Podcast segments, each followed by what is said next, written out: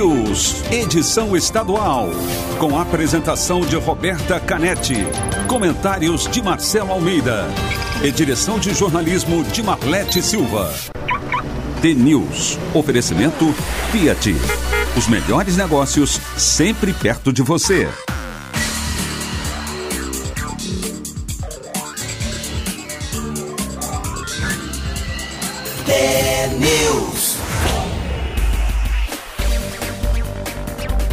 São sete horas, um minuto. Um ótimo dia para você que está sintonizado na Rádio T, a maior rede de rádios do Paraná. Você acompanha agora as principais notícias do dia e participa da programação pelo WhatsApp 41 992770063. A gente também está nas redes sociais, Facebook e Instagram, arroba TNews no ar. O TNews desta quarta-feira, dia 15 de julho de 2020, começa já. Bom dia, Marcelo Almeida. Bom dia, bom dia, Roberta. Bom dia a você, nosso ouvinte. Eu quero dar um bom dia hoje para quem vende revista para mim, para quem vende os meus jornais, né? Eu quero um abraço ao Alex, ao Pedro e ao Álvaro, que são a Banca Bom Jesus, que é a banca que eu compro todo dia os jornais aqui para a Rádio T. E hoje eu quero começar falando uma coisa que foi tão linda, mas tão linda que eu ouvi, que chama-se o que, que é amor. Amor, amor é uma alma que habita dois corpos. Definição perfeita. Tá fechado. Fechado. a gente começa com uma, com uma mensagem bonita e também com uma notícia um tanto polêmica, né? Que é a decisão sobre a questão da quarentena. Todo mundo estava na expectativa ontem se ia renovar, não ia renovar. Nós erramos, hein? Erramos o palpite, porque o governo do estado informou ontem, numa nota divulgada no finzinho da tarde, que terminou a quarentena restritiva nas 134 cidades das regionais de Londrina, Cascavel, Cornélio Procópio, Toledo, Cianorte e região metropolitana de Curitiba, que voltam a seguir as regras municipais. O comunicado, feito sem mais detalhes, apenas diz que a decisão foi tomada por orientação da vigilância epidemiológica e que as restrições estão mantidas somente para a primeira regional de saúde do litoral até o dia 21 de julho. Os sete municípios do litoral só entraram no decreto uma semana depois dos demais. Antes mesmo do anúncio, Marcelo, prefeito de Foz do Iguaçu, Chico Brasileiro, já havia informado que reabriria o comércio na cidade. A retomada lá em Foz, com algumas restrições, assim que o governo do estado confirmou a não renovação do decreto e quarentena restritiva, a prefeitura de Curitiba informou que o município passa a respeitar o decreto anterior, o municipal, que segue a bandeira laranja. As medidas valem até a publicação de um novo decreto municipal que deve acontecer ainda nesta semana. Assim, na capital, o comércio volta a funcionar hoje das 10 até as 5 da tarde e shoppings do meio-dia até as 8 da noite de segunda a sexta. As academias, clubes esportivos, os parques públicos, igrejas e templos religiosos para missas e cultos seguem fechados. É um, é um momento muito duro, né, também de, de avaliar. Eu ontem fiz uma coisa que é, é como, mas assim, na, na informalidade mesmo, não, não, é uma formalidade. Eu conversei com um médico que eu gosto muito e que tem uma preocupação grande, e conversei também, mas como um amigo, com o próprio governador do estado. É, o governador estava tá em São Paulo. E esse médico falou assim: Marcelo, olha, é difícil de falar, mas cara, tem muito médico morrendo, tem muito médico na UTI, uh, ah, eu perdi já vários enfermeiros, uh, eu não vou voltar. Eu mesmo, podendo voltar a trabalhar, eu não vou voltar, eu vou esperar mais uns dias. E no final da, da fala dele, ele falou coisa bonita, ele falou, eu vou esperar as últimas cenas, né? Uh, os últimos capítulos desse filme aí, porque para ele, médico, o pico final mesmo é na última semana de julho. Então, é, é mesmo, vai, vai, aumentar um pouquinho mais as mortes, ele acha. E ele acaba falando assim, Marcelo, olha, que Deus nos abençoe e que a gente já parta diretamente para as orações. Isso me deixou tão impactado, um médico. E é um médico que ele tem comigo uma relação, ele é um homem tão corajoso. Então, isso me deixou assim. E na conversa com o próprio governador, eu falei, que daí não foi conversa, mandei um WhatsApp, ele mandou para mim. E aí ele falou, Marcelo, é, é muito difícil porque eu, isso que eu imagino um homem com 37 anos que ele é governador, você tem que ficar entre uma saúde colapsada e o comércio quebrando. Então é muito difícil, eu fico vendo a pressão da associação comercial, é, é, é difícil, se o cara falar, ah, morreu só um, só um, aí um é muito já, 5 mil, cinco... qualquer coisa que um governante falar é a história do, do Bolsonaro. Pode pegar a história desse próprio Donald Trump. Ele não ia perder a eleição se não vem a pandemia. Então, tem para frente um problema que é político. Muita gente vai perder a eleição por causa da leitura que o cidadão, que o eleitor vai fazer do como é que foram as medidas na pandemia. Aqui no Paraná, eu achei muito interessante essa pesquisa que eu vi ontem da avaliação do próprio Ratinho Júnior, que é uma avaliação realmente boa. Ele tem avaliado com 74,2% aprovam a gestão dele, 20,4% desaprovam e 5,4% não sabem. E na avaliação do coronavírus, assim, o que, que você acha do governador diante do coronavírus? Ele está muito melhor que o Bolsonaro. Aí ele sai com 67%. 67%. Então, a cada 10 paranaenses, 7 acham que o Ratinho está indo bem. Até eu acho que ele está indo bem porque ele não tem atitude. Também tem isso. Ele não está tomando atitude. Então, é isso. Eu achava que até que deveria tomar atitude, mas eu acho que não está tão ruim. Ele fez uma coisa que, que é muito difícil também. Eu fico imaginando. Muita gente fala que eu não devo falar isso, mas com a idade dele, é muito novo ser governador de um Paraná com 12 milhões de habitantes, um estado punjante. Você tem que tomar a decisão de se fecha ou abre. Ah, com toda a pressão. Com né? toda a pressão. Porém, ah, eu estava lendo uns dados que me impressionou muito, que é o registro de movimentação de pessoas depois que teve aí o nosso, o nosso lockdown, que é o nosso 14 dias. Foi de 37 para 45. Então, fechar 14 dias, o decreto do próprio Ratinho Júnior, né, por 14 dias, a movimentação, é, nós deixamos de, dele se locomover muito pouco. Muita gente continuou na rua. E o ideal era passar de 52%. Esse é o índice de isolamento social, né? Desculpa, o índice de isolamento social. Então, de 37 para 46 não é o que o governo esperava também. O governo esperava que fosse para 52 mas pelo menos 50, né, por cento da, do isolamento social você, que não chegou a atingir. É, você também tem que parar que as pessoas não Foi interessante porque o comércio ficou fechado, mas as ruas continuaram movimentadas pelo menos aqui na capital. Ah, ônibus com, com muitas pessoas dentro, movimento nas ruas, movimento de carros. Então, é, embora a quarentena tenha sido decretada, mudou pouca coisa na movimentação das ruas, mesmo com o comércio fechado. E, e uma coisa que o Juninho, o Ratinho Júnior falou que eu achei interessante foi, Marcelo, não tem muito mais o que fazer porque não tem vacina. Então é álcool gel, é isolamento social, é máscara, mas ninguém, ninguém, ninguém mais aguenta ficar em casa. Você acabou de falar é o seguinte: muita gente na rua, porque as pessoas não querem mais ficar em casa, mesmo com o decreto do Ratinho, decreto do prefeito de Foz, Cascavel, ah, Curitiba não dá. Então é um momento muito duro mesmo. Ah, uma coisa que eu achei interessante nessa conversa com o governador, ele falou, Marcelo, o grande problema também são, ah, aí tem que ter um zelo diferente com o pessoal da zeladoria, pessoal das empregadas domésticas, as diaristas que entram no mesmo momento e vêm de ônibus. Esse é um grande problema. Então, é, se as pessoas pudessem inter, inter, inter, colocar um intervalo diferente, chegar no momento diferente, sair no momento diferente, isso ajudaria muito. Mas enfim, visão do governador, é, pelo jeito, eu achei que ele ia continuar com a mão um pouco mais dura, não foi. Ah, tem quase, está colapsando. Curitiba é o grande problema. Acho que você que está no interior nem venha para a capital. Você pega os números que, que a Roberta vai falar daqui a pouco. O grande problema é Curitiba. Enfim, tá aí. Então é mais ah, o que a gente tem que entender mesmo que a nuvem está aqui no sul. É, é o mês de julho, é o mês de frio. Propaga assim mais o bichinho da coronavírus. E bola para frente, oração, se cuide principalmente evite, né, teu neto, teu filho, sei lá quem for, de se aproximar das pessoas da família que têm comorbidade ou que têm já uma idade avançada ou de pessoas que têm idade avançada ainda têm uma obesidade um pouco maior do que o normal. Com ou sem quarentena restritiva, é bom ter consciência que estamos na área em destaque né, do país, a área vermelha, se a gente for olhar no mapa, sul do país, que está ainda uh, em ascensão a curva do novo coronavírus, e o centro-oeste, que no início também tinha índices mais baixos e agora chega próximo do pico. A gente teve recorde né, no Paraná. A Secretaria de Estado da Saúde confirmou ontem 1.775 novos diagnósticos e mais 57 mortes. É o maior número registrado em 24 horas desde o início da, pandemia. Da pandemia. O Paraná está somando 44.870 é, e 70 casos da doença, 1.129 mortos em decorrência do novo coronavírus e 23 mortes registradas no boletim de ontem aconteceram em Curitiba cinco em Cascavel, dois municípios que têm aparecido diariamente nessa lista das mortes. Também houve registro de mortes em Piraquara, Goiôerê, Londrina, Paranaguá, Pongas, Bandeirantes, Barbosa Ferraz, em Cambé, em Cerro Azul, Colombo, Itambé, Malé, Marilena, Marmeleiro, Matinhos, Pontal do Paraná, Rio Branco do Sul, Santa Helena, São João do Ivaí, São José dos Pinhais, Telemaco Borba, Terra Boa, Tibagi e também Tolendo.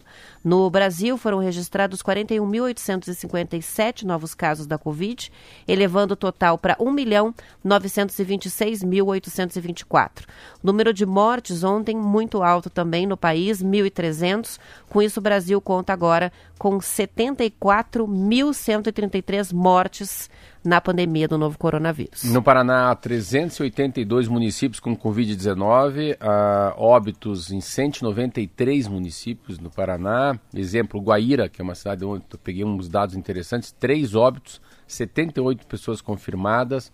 Hoje o Paraná está, é, ontem, dessas pessoas que morreram, que é o número mais forte desde que começou essa brincadeira aí, que não é fácil, 57 mortes. 25 são mulheres, 32 são homens e o, menor, o mais novo tem 40 anos, o mais velho tem 99 anos. São 7 horas e 12 minutos, hora do intervalo, já voltamos. É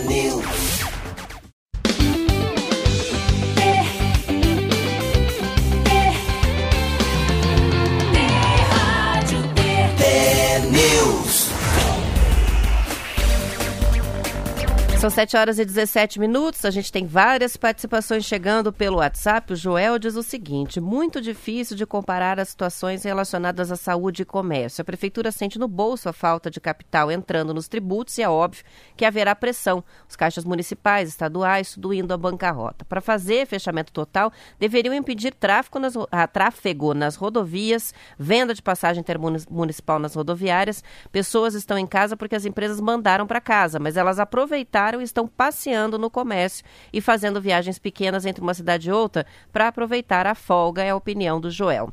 O Daniel diz o vírus é seletivo. Em mercados ele não entra porque está muito cheio, tanto quanto no transporte coletivo, mas nas igrejas com limite de pessoas, ventilação e álcool gel, a disposição é um rastilho de pólvora, fazendo uma crítica com relação à manutenção é uma, dessa é, medida de restrição é, às igrejas. É, eu, eu, sou, eu sou católico, vou na missa nos domingos, eu acho que tem muita gente idosa, pelo menos na minha igreja, na minha, minha paróquia. Meu Deus do céu, eu que sou velho, me sinto novo lá dentro, para se imaginar a idade que tem lá. Faixa etária lá não é baixa, não, hein? O problema é a concentração é... de pessoas do grupo de risco. Eu não lembro que mês, né? teve, teve uma, uma, mini abertura, hein? Em relação aos templos religiosos, teve. deu, deu fuzué. A aqui gente registrou Curitiba, alguns casos, né? No Paraná. Em Curitiba aqui tem três padres lá na, da, da, daquela igreja perto do corpo do, do Perpétuo Socorro, né? Socorro, um tão... deles ainda internado, saiu da UTI ontem, mas ainda está internado, hospitalizado com a Covid. Os três padres pegaram. Interessante ontem também, aqui, em, aqui perto de Curitiba, a, em Campo Largo, uma cidade que, meu Deus, eu fiquei tão triste. Um médico que foi o cara que implantou o cara implantou a UTI agora no coronavírus, tem até a foto dele com o prefeito, aquela coisa toda, todo mundo de máscara, uma filha bonita, uma esposa bonita, uma família muito bonita acordo às 5 da manhã e leio que ele está na UTI do próprio da própria UTI que ele implantou. Que ele implantou em, em Campo, Campo, Largo, Largo no então... Hospital do Rocio, né? O diretor da, de, de UTI do Hospital do Rocio, que está internado com o novo coronavírus. Então, assim, a, a situação das igrejas é, é dúbia, muitas pessoas criticam, né? Sentem muita falta dos cultos e dessa assistência religiosa, mas por enquanto seguem fechados. É, mas acho que a dica é o seguinte, assim, é tente não ir, né? Eu, eu fui no mercado e não me senti bem essa semana, engraçado isso, porque, ah, não sei, me senti meio mal por causa da, daquelas segurar na no, no carrinho. Se você puder não ir num lugar, assim, é, é, muito de feeling isso também. É que eu acho que as pessoas têm que começar a falar, puta, eu posso pegar. Será que eu vou ficar nessa fila da Caixa Econômica? Será que eu não venho depois? Ontem eu fui conversar com uma pessoa que estava sem máscara, me afastei. Ontem eu fui um pouco grosseiro, mas eu vi que a pessoa sentiu. Eu falei, não, mas coloque a máscara para falar comigo. Era uma pessoa que queria falar comigo até sobre a Rádio T. Mas assim, ele estava muito chinelo velho, sabe? Muito cueca largada. Eu falei, não, não, põe a máscara ou fale mais longe de mim. Então, eu acho que cada um tem o seu termômetro, sabe? Tem seu feeling, o seu bom senso. Não, acho que eu não vou nesse lugar, não vou nessa festinha, não vou naquela reunião, ainda vou fazer a distância. E agora sim, agora a gente já sabe pelo Jornal Nacional. Nós estamos tudo vermelho. Se tivesse a tal da bandeira, nossa bandeira no Jornal Nacional, vi ontem, é vermelha. Situação bem complicada. É a pior passagem. É, e a gente fala sempre de Paraná. Semana passada eu falei com a Roberta 43 mortes, Roberto. Hoje nós falamos 53 57. mortes. 57. 57. E se você fizer a média, até domingo estava 38 por semana. Você soma os sete dias de morte dividido por sete dá a média de morte. Então, 57 já vai aumentar nossa média semanal. A Lidiane participa com a gente, graças a Deus, ela diz: minha cidade não tem nenhum caso, ela mora em Rosário do Ivaí, uma das poucas cidades do Paraná que não tem novo coronavírus. O Osni participa dizendo: o Paraná estava até certo ponto tranquilo na pandemia, a impressão que dá é que depois que aumentaram as medidas restritivas, fomos por vermelho.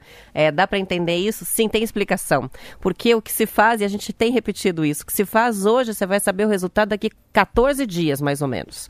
Não é isso, Marcelo? Isso, isso. Então, a, a quarentena, a gente também não sabe qual foi o resultado não, ainda. A gente não. vai começar a saber nos próximos dias isso, isso. o resultado da quarentena que começou a 15. É, o que aconteceu ontem na nossa vida, daqui 14 dias vem o resultado. É isso mesmo. A Neuzinha participa, é complicado. Ela diz para algumas pessoas mesmo, diante de toda a situação, não cai a ficha. Não adianta fechar o comércio se as pessoas não ficarem em casa. Bom dia para o Fábio de Piabiru e Lídia de Campo Mourão, diz que está gelado por lá. Também o Antônio Carlos Girati, que está na fila para descarregar soja em Paranaguá. Everson, que é do centro de Curitiba, o Denilson de Ourinhos e tantos outros que participam com a gente. Vamos saber como é que fica a previsão do tempo agora com o Zé Coelho. Tempo e temperatura. Muito bem, Roberta. Muito bom dia a você, Marcelo Almeida, aos amigos do Paraná. Segue estável o tempo no Paraná, sendo que na faixa litoral com mais nuvens devido à circulação dos ventos e umidade do mar. O frio voltou com um ar mais seco, região norte e oeste segue alerta com umidade relativa do ar bem abaixo do ideal. Teremos um dia de frio com temperaturas negativas em algumas regiões. General Carneiros já chegou a registrar 2 graus, Palmas 4 graus, norte do estado, Londrina, caiu a temperatura também, 13 graus nos termômetros, pode aumentar a temperatura à tarde chegando a 24 graus. Para você do interior, já está com o fogão de lenha aceso, café na mão, chimarrão em mãos também, igual a Dona Lé, que mora em Sede Alvorada, distrito de Cascavel. 9 graus é a temperatura de momento, sensação de 7 graus, segue com a mínima de 7, máxima 24 graus, tempo firme. Guarapuava, 8 graus nesse momento, sol aparecendo no horizonte já, segue com tempo firme, mínima 9 graus, máxima 20 graus. Telemaco Borba, hoje será parecido com ontem. Sol entre nuvens, não chove, mínima 9, máxima 23 graus. Curitiba, 10 graus é a temperatura de momento. Em alguns pontos, ontem o sol apareceu mais que previsto. Hoje mudou um pouco o cenário. Pista molhada com uma pequena garoa em alguns bairros. Exemplo, bairro Bacaxiri em Curitiba. Na região de Seus Espinhais, bairro Afonso Pena. Pista molhada por conta da garoa também. Nas demais regiões, segue com tempo nublado, mínima 10 graus, máxima 16 graus. Segue com a cara tradicional da cidade, clima de inverno mesmo, mas segue com tempo ensolarado a partir das 11 horas. Paranaguá, mínima 13, máxima 19, céu nublado entre nuvens. Roberta. Obrigada pelas informações, é. São 7 horas e 23 minutos e o presidente Jair Bolsonaro prorrogou ontem o prazo para as empresas adotarem a redução de jornada de trabalho e redução de salários. Também foi prorrogada a suspensão temporária do contrato de trabalho. As medidas fazem parte do programa emergencial de manutenção do emprego e renda, criado pelo governo para diminuir os efeitos econômicos e sociais causados pela pandemia da Covid-19. O prazo máximo para os acordos de redução proporcional da jornada e do salário, que era de 90 dias, agora vai ser de 120. Já o prazo para suspensão temporária do contrato, que era de 60, também passa a 120. As medidas têm o objetivo de diminuir as despesas das empresas que estão com as atividades suspensas ou reduzidas. O decreto diz ainda que a suspensão do contrato de trabalho pode ser de forma fracionada em períodos sucessivos ou intercalados, desde que sejam iguais ou superiores a 10 dias um fôlego extra, né? Sempre bom. Aí eu acho que o governo dá umas acertadas assim enormes né, nesse lado. O governo acertou, assim, tem muita coisa que é interessante a gente ver dessa. Primeiro, 100 milhões de pessoas receberam 600 reais, que é um número para mim assustador. Tem um lado muito legal que hoje 53 milhões de brasileiros têm conta no banco, passa a ser importante também. Você tem pelo menos um lugar para depositar um dinheiro, receber, quando você for ganhar o primeiro emprego, também é uma coisa importante nessa o número de pessoas que não tem é assim, o Brasil assim, o número de pessoas que não tem saneamento básico, o número de pessoas que não tem água potável, o número de pessoas que não tem conectividade, é tudo assim, o número de pessoas que não podem receber 600 do governo, aí a tecnologia de informação, né, a automação acabou foi correndo, correndo, correndo para dar, pelo menos baixar a desigualdade em coisas que são muito básicas para quem já tem, né, para quem já tem internet, para quem tem um banheiro decente, para quem tem tratamento de esgoto. Então vem agora em relação a isso que o Bolsonaro faz, ele dá um fôlego enorme, um fôlego extra, até que a coisa volte ao normal. Então, a redução de jornada de trabalho com a redução do salário, então vai de 90 para 120 dias, e também a prorrogação de suspensão temporária né, do contrato de trabalho, que é aquele negócio que você deixa o funcionário em casa, você, como empresário, paga 30% do salário dele e o governo paga 70%. O que teve uma coisa interessante é um decreto dessa terça-feira, que daí me espantou um pouco. Que é um decreto que você pode, se o empresário for de má índole, isso aqui vai, acho que vai pegar mal. Ele pode demitir todos os funcionários dele. Aí ele faz um acordo coletivo com o sindicato e recontrata os mesmos funcionários em menos de 90 dias, que era uma coisa fraudulenta, agora não deixa de ser fraudulenta mais. Ele pode recontratar com um salário bem mais baixo do que tinha, com o aval do próprio sindicato. Então isso me, me pegou assim, opa. Isso é interessante, é Perigoso, é. Né? Isso é bom, é interessante, é, pode ser bem usado, mas é como fosse uma faca, né? Eu sempre falo, uma faca é, uma, é um instrumento. Na mão do Fernandinho Beiramar, que é um narcotraficante preso numa cadeia, é uma arma. Na mão de um homem que mexe com comida japonesa, ele vai fazer belíssimos sushis e sashimis. Então, isso aqui pode ser uma arma contra o, o, o funcionário, mas tem que usar, esperar muito e orar pela pela alma do empresário, do cidadão que tem a caneta na mão, se ele vai fazer isso, como vai fazer, isso pode prejudicar o menor.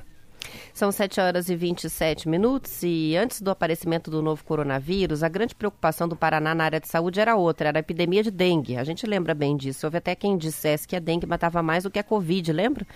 É, com o fechamento de um ciclo de 12 meses, o balanço da Secretaria de Saúde divulgado ontem esclarece qual é a gravidade da situação.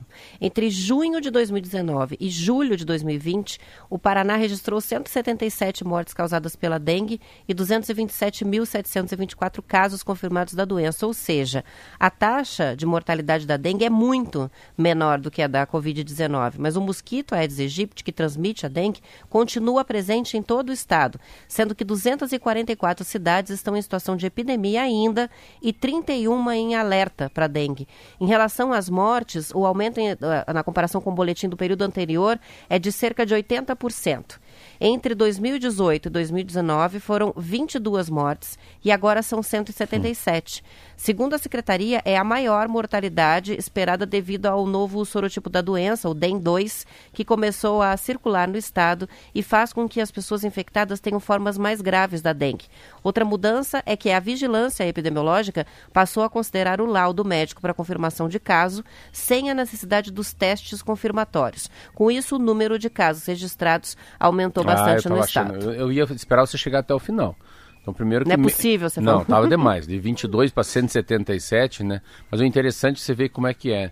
Infectados de Covid tem 44 mil. Infectados com dengue tem 224 mil. É seis vezes mais pessoas são infectadas com dengue do que com Covid. A Covid matou 1.129, aí, aí morreu 117. É 10% o número de mortes de dengue se comparar com o Covid. Então, 10% de 1.129 dá 112. Então, assim, é seis vezes mais gente que está com o bichinho da dengue, lá que foi mordido por um mosquito, mas a, o número de pessoas que morrem com dengue é irrisório, né? muito pouco se comparar com a Covid, o que era o que falava muito aqui um tempo atrás, que era muito parecido ao número de mortes, mas não é. Chama-se letalidade. Graças a Deus, pelo menos nisso, a dengue é mais baixa. São 7 horas e 29 minutos, 40 segundos. A gente vai encerrando a edição estadual por aqui. Voltamos amanhã às 7 para todo o estado, depois do intervalo para Curitiba e região metropolitana. Nas demais cidades, vocês ficam com o noticiário local. Obrigado pela companhia, pela audiência e participações.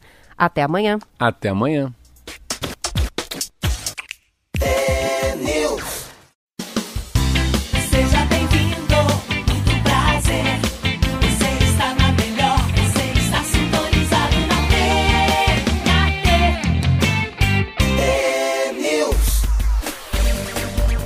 7 horas 34 minutos. O número de pedidos de poços artesianos cresceu 170% no Paraná com a estiagem prolongada. De acordo com reportagem do jornal Bem Paraná, de janeiro a maio deste ano, foram 1.049 pedidos de anotações de responsabilidade técnica emitidos pelo Conselho Regional de Engenharia e Agronomia, o CREA. No mesmo período do ano passado, foram 389. Em Curitiba, o crescimento foi ainda maior, de 22 pedidos para 104. 372% a mais, a mais também no comparativo de janeiro a maio.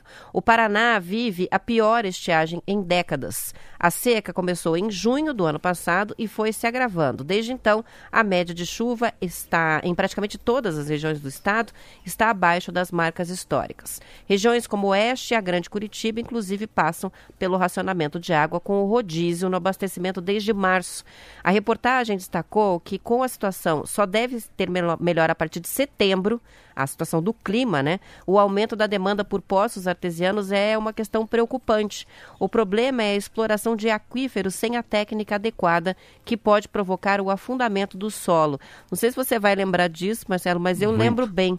No início dos anos 2000, a exploração do, do karst, do aquífero karst, em Rio Branco do Sul, na região metropolitana, fez com que o terreno cedesse, provocando graves rachaduras nas casas. Foram anos noticiando a situação é, de Rio Branco do Sul por causa dessa exploração inadequada do aquífero. As pessoas falam muito em, em, em, nos poços artesianos, falam muito na água, lençol freático, mas isso aí é uma.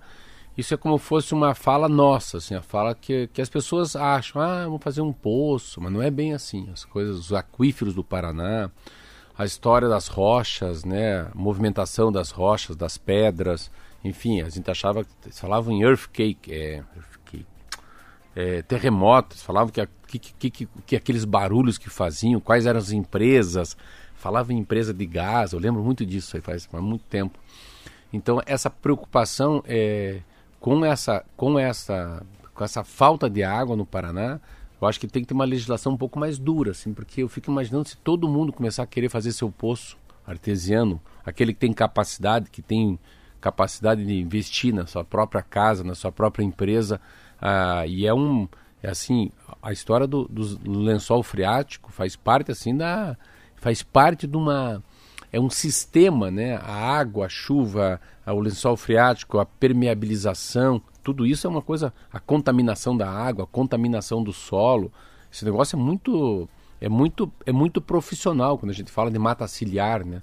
A pessoa, por que, que mata ciliar? A mata ciliar é como se fossem cílios nossos, né? Então o rio precisa de uma mata ciliar para que não seja sujo. A sujeira fica naquelas, naquela vegetação ali. E de lençol freático também, eu tenho um poço, você vê como é que é. Não tem nada a ver com lençol freático, não tem nada a ver com esse poço de perfuração, que é um poço de muita profundidade. Eles vão buscar muito mais embaixo do que um poço que a gente faz em casa. Eu tenho um poço na horta. É óbvio que o poço na minha horta, se eu bater com, bater com o balde, ele bate lá embaixo. Você consegue descer, um cidadão consegue descer. Mas você não vai conseguir descer como desce num poço artesiano.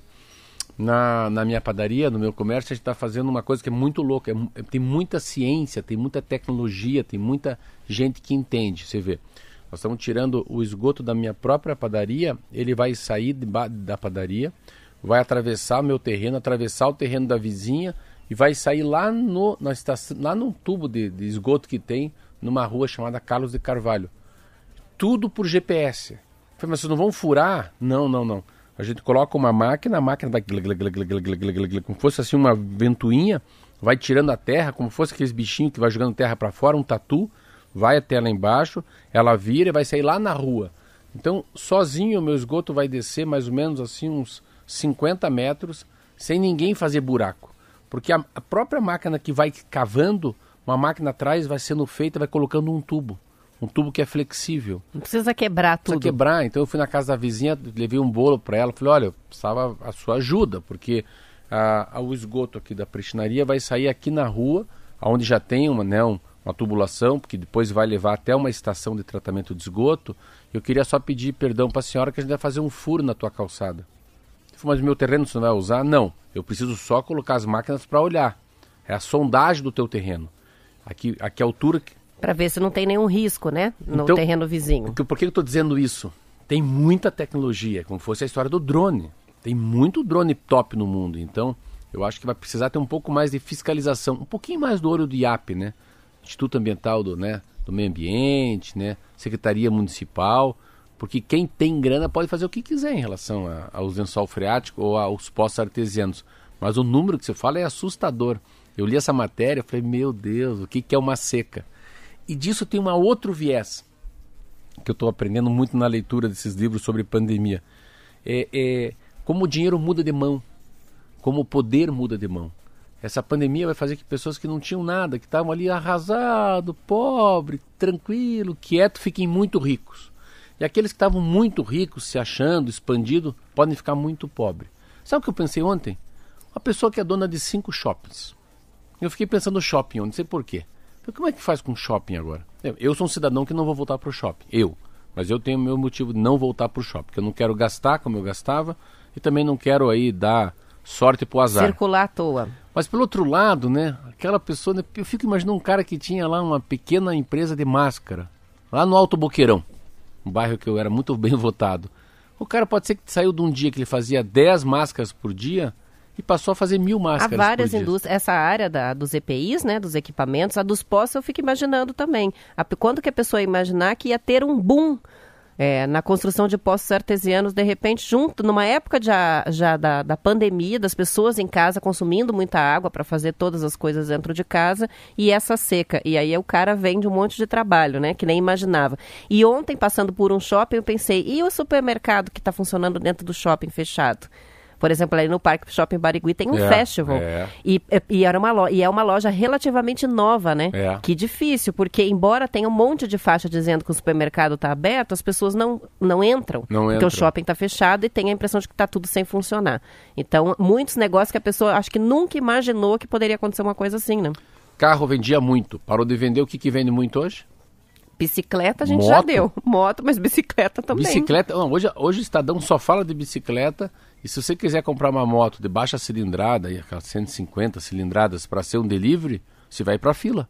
Porque é o número de pessoas que estão entregando comida em casa. Então, é, essa gangorra também é muito interessante, né? Essa, essa coisa da para onde vai. Não tem computador para vender hoje. As grandes empresas já sabem que tem home office, estão comprando tudo que tem de computador aí mais próximo para colocarem já depois da pandemia as pessoas em casa. Então tem muita coisa que mudou de mão. O dinheiro muda de mão. Sabe? Você, você pula para outro lado do balcão. A coisa muda muito rápido depois da pandemia. Quero ver aquela pessoa, por exemplo, que abriu uma casa de festas um pouquinho antes da pandemia. Nessa né? não, eu... não tem nem previsão para reabrir, Roberta, né? é o que eu mais tenho dó. Pra é mim, esses buffets de, de não, festas mim é esse. Aí outra coisa, a gente está falando muito do decreto civil continua no decreto não podendo o buffet aquilo, né? Eu tava vendo isso, acho que engraçado. Ah, os restaurantes voltam a funcionar, mas com todas aquelas restrições que estava antes, né? Que, gente... Aqui em Curitiba a gente voltou ao decreto anterior. A gente volta 15 dias atrás. É, volta 15 dias atrás. Olha só, o levantamento feito pelo jornal Folha de São Paulo, com base em dados do Sistema de Vigilância Epidemiológica do Ministério da Saúde, mostra que a taxa de sobrevivência dos pacientes internados com a Covid-19 melhorou no Brasil. Na semana do dia 13 de junho, 60% das pessoas hospitalizadas tiveram alta. Em maio, o mês mais crítico, o índice era de 53%. Os números se referem apenas a pacientes que ficaram internados, ou seja, os casos graves da Covid-19. Foram considerados dados até o último dia 13 de junho e os percentuais são de uma média móvel dos últimos sete dias. A melhora no quadro, segundo especialistas consultados pela reportagem, pode decorrer da combinação de dois fatores: hospitais menos cheios nos estados mais atingidos e a experiência maior dos médicos, que foram aprendendo como lidar com a doença. No fim de março, quando o número de casos era pequeno, quase 70% dos doentes internados conseguiam se curar.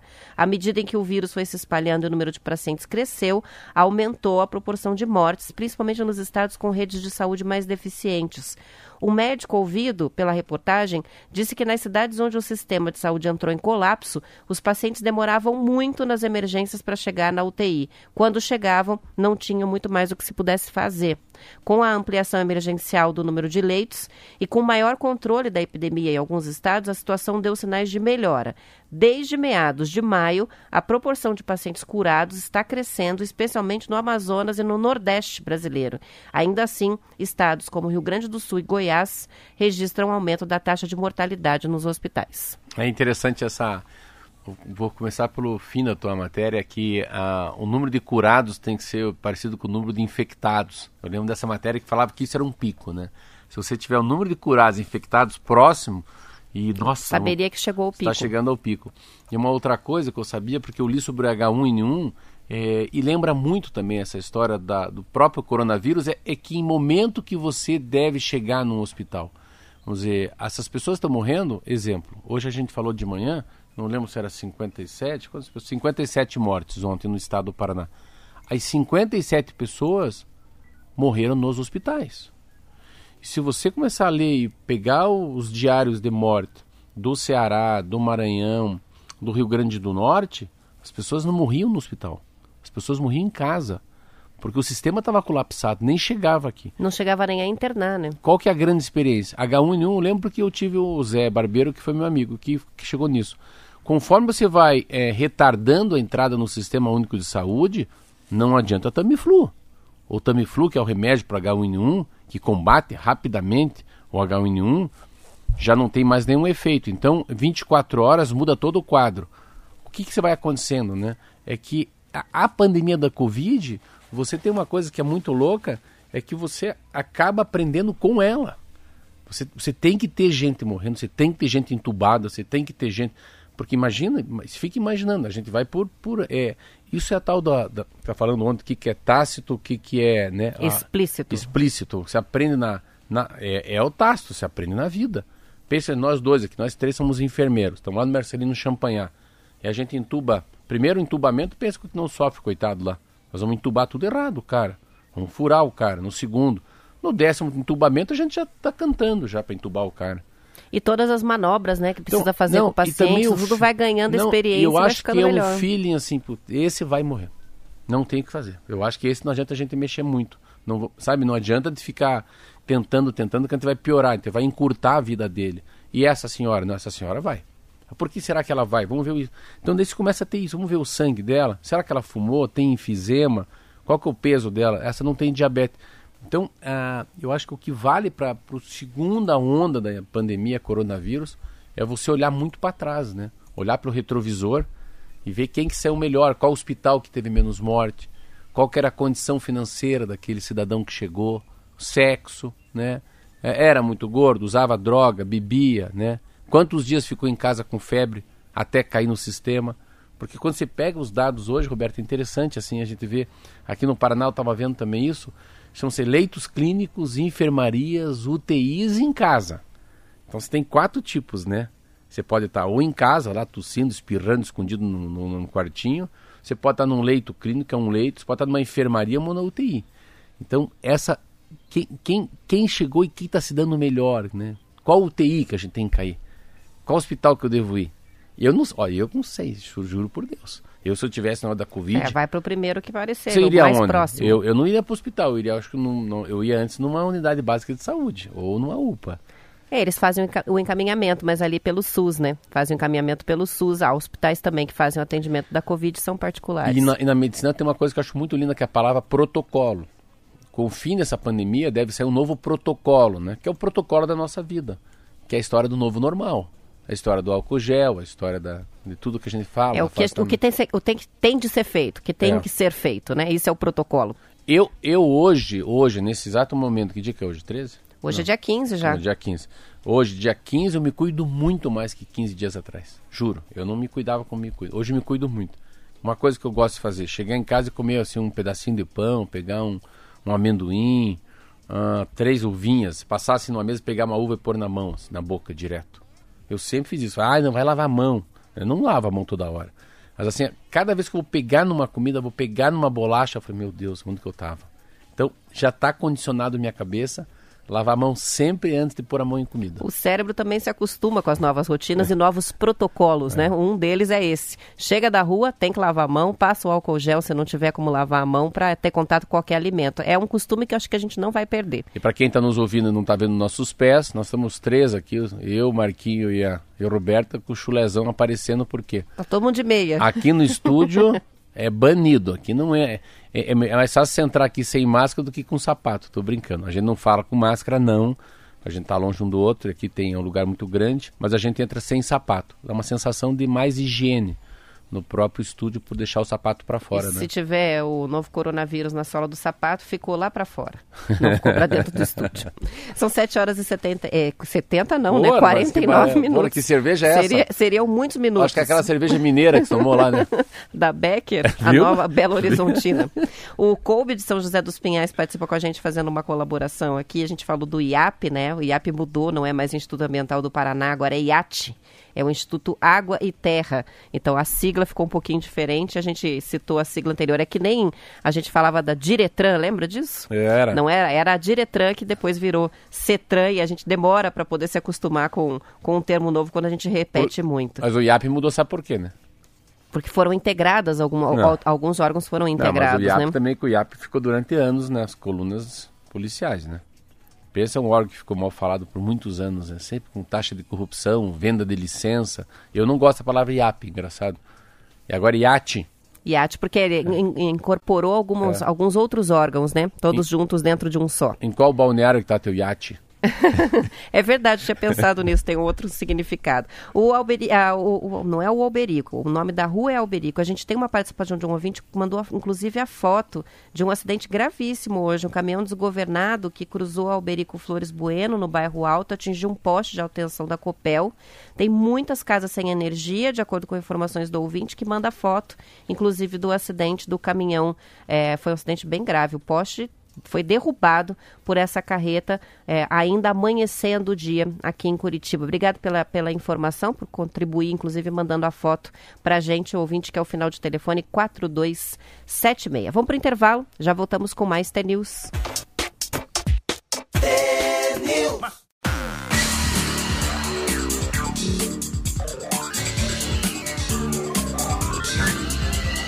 T-News. 7 horas e 53 minutos. Com relação ao acidente com o caminhão que eu registrei antes do intervalo, no bairro Alto, uh, na Alberico Flores Bueno, é o Carlão que participou com a gente e ele está informando que o acidente foi à noite, não foi agora de manhã, foi às 11 horas da noite e que inclusive já foi normalizada ali a situação. É, depois a gente compartilha nos stories ali no, no nosso Instagram, no TNews no ar, a imagem desse acidente enviada pelo Carlão, portanto a luz já voltou e já foi recolhido o veículo, provavelmente ali tudo normalizado neste acidente uh, registrada em Curitiba. O portal Plural, Marcelo, fez uma longa reportagem mostrando a dificuldade da Prefeitura de Curitiba para concluir a obra viária mais importante da capital dos últimos anos, a linha verde. A obra atravessou a gestão de quatro prefeitos. De acordo com a Prefeitura, somando as obras concluídas com as que estão em andamento e em licitação, o investimento total é de 485 milhões de reais. A linha verde é o sexto eixo de transporte de integração viária de Curitiba, são 22 quilômetros de extensão pelo leito da BR-476 que cortam 22 bairros, ligando a cidade do Sul ao norte, desde o bairro Pinheirinho até o Atuba. O plano da linha verde foi feito em 2001, durante o mandato de Cássio Taniguchi, que também conseguiu o empréstimo do Banco Interamericano de Desenvolvimento, BID. Mas a verba demorou demais para ser liberada pelas secretarias do Tesouro Nacional e Senado por causa de disputas políticas. As obras começaram na gestão de Beto Richa como prefeito no trecho norte, com a ideia de transformar a antiga BR-116 em uma avenida urbana. Na gestão de Gustavo Fruit, houve a Copa do Mundo mundo, no Brasil, e isso provocou uma aceleração dos trabalhos. Entre o terminal do Pinheirinho e a rua Isaac Ferreira da Cruz, foram implantados mais 1,7 quilômetros e foi o único caso em que não houve atraso. Quando o Rafael Greca assumiu, havia três contratos com a empreiteira Terpa Sul. Só que nenhuma das obras foi totalmente concluída pela empresa, que reclamou de falta de pagamento e erros no projeto e acabou rompendo o contrato.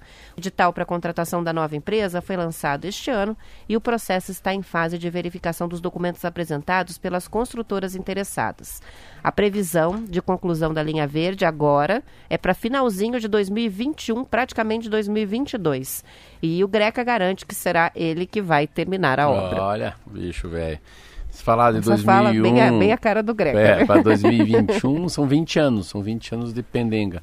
Eu acho que assim, eu, eu andei muito por ali, assim, eu vejo primeiro que, vamos olhar o lado positivo, nossa, mudou muito aquilo. Aquilo que era o que é, Assim, eu pelo menos eu não, eu não ando no horário de pico. Mas é, eu particularmente eu não gosto do projeto. Eu acho um projeto absolutamente ridículo, principalmente que é a travessia em nível, né? Eu imaginava que ali perto da PUC, enfim, eu achava que não ia ter mais nenhuma. Ali, aonde tem mais conurbação, tem carro, eu achava que a gente não ia fazer essa passagem em nível que a gente faz. A gente faz uma passagem em nível ali. Quando você vai na BR sentido Ceasa, sentido, Ponta, sentido Porto Alegre, lá, ali embaixo perto da PUC, você faz um. Depois a próxima é Marechal, você não faz. Depois, para entrar, se você passar Marechal para voltar para Marechal, você faz. Então, assim, ah, é uma ah, o problema da velocidade também, porque é uma estrada numa cidade, uma cidade numa estrada. Aquilo é um município, aquilo é um estado, aquilo é uma BR. Tem um pouco dessa quem que deve fiscalizar, Território quem que deve quem cuidar, é, né? é. Tem parada de ônibus também, então não é tão fácil esse tratamento, mas eu acho, eu acho assim um projeto muito fraco assim para o tamanho da, da, da envergadura que é essa passagem, porque é uma ligação direta de São Paulo para Porto Alegre. Aquilo ali passa, o mundo passa por ali e também corta a cidade, porque queira ou não, Pinhais, Piraquara, ah, o alto, bairro Alto, vamos dizer, faz parte de Curitiba quase, né? A gente fala que às vezes Piraquara e Pinhais é um bairro de Curitiba. Então, passar da BR é uma coisa muito complicada. Ah, e daí se pega Gustavo Frutti. Gustavo Frutti pegou uma crise fenomenal com a Dilma na presidência, a história da Copa do Mundo. Beto Richa era prefeito. Beto Richa foi prefeito e governador e a obra não andou, pense. Esse, esse é um cara que a gente tinha que bater um papo. Beto, o que, que aconteceu, cara? Você foi prefeito, foi governador e muita coisa pouco mudou. Ah, o Riquião, o Riquião também tinha uma briga com o prefeito, ah, enfim, sempre tem. Acho que agora é um momento mais tranquilo aí, que o Paraná não está se ajudando a ter o Ratinho Júnior e o Rafael Greca que, entre aspas, assim, a sensação que a gente tem. O que não que deveria se fazer diferença, né, Marcelo? Porque o governador e o prefeito de uma capital serem é, aliados políticos ou pelo menos simpáticos não deveria ser um fator que interfere, por exemplo, em repasse e em qualquer tipo de convênio, né? É, falta profissionalismo nesse aspecto. É, o governo do estado tem que funcionar e tem que trabalhar em prol das cidades, independentemente do partido político ou da relação com É. os prefeitos, né? É, mas a relação não é essa, a relação é a reeleição, é outro jogo. Então, Mas é assim, política, não tem como É fugir política, disso. mas é a reeleição diretamente, porque eu sempre fico vendo essa discussão, é sempre o governador do estado precisa do maior cabo eleitoral. E o maior cabo eleitoral dele é o prefeito da cidade. Então, se ele tem o prefeito da cidade com ele, ele já sai com 33%, um monte de voto da cidade, do estado. Então essa é a briga, mas que tomara que seja pronto até 2021. E uma outra coisa também é que daí isso que o governo às vezes faz, que eu acho, faz uns contratos com empresas pequenas que não têm capacidade financeira de se oxigenar, aí ficam pedindo aditivo, aí o aditivo não sai, aí a empresa quebra, aí vira esse forrobodó. Falar em quebra não tem nada a ver. Quem quebrou no Brasil foi a Avianca. Eu vou essa madrugada eu vi. Não existe mais. Vamos, vamos para o Rio? Eu, você e o Marquinho de Avianca? Você Não vai- aguentaram. não vai mais. É, agora a Avianca se preocupa com quem já comprou passagem, mas não pode mais vender nenhum ticket de viagem daqui para daqui para frente a partir de hoje. É, entre os negócios que a gente sempre fala que estão com as piores situações na pandemia, tá aí, né? A parte de, das empresas que é, operam as linhas aéreas, a situação é complicada e também sem previsão a curto prazo de normalização. As pessoas vão viajar muito menos e por um bom tempo. Muito. São 7 horas e 59 minutos, 45 segundos. A gente vai terminando o TNews por aqui. Amanhã às 7 estamos de volta. Fiquem com a gente nas redes sociais, arroba TNews no ar, no Instagram e também no Facebook. Até amanhã. Até amanhã. É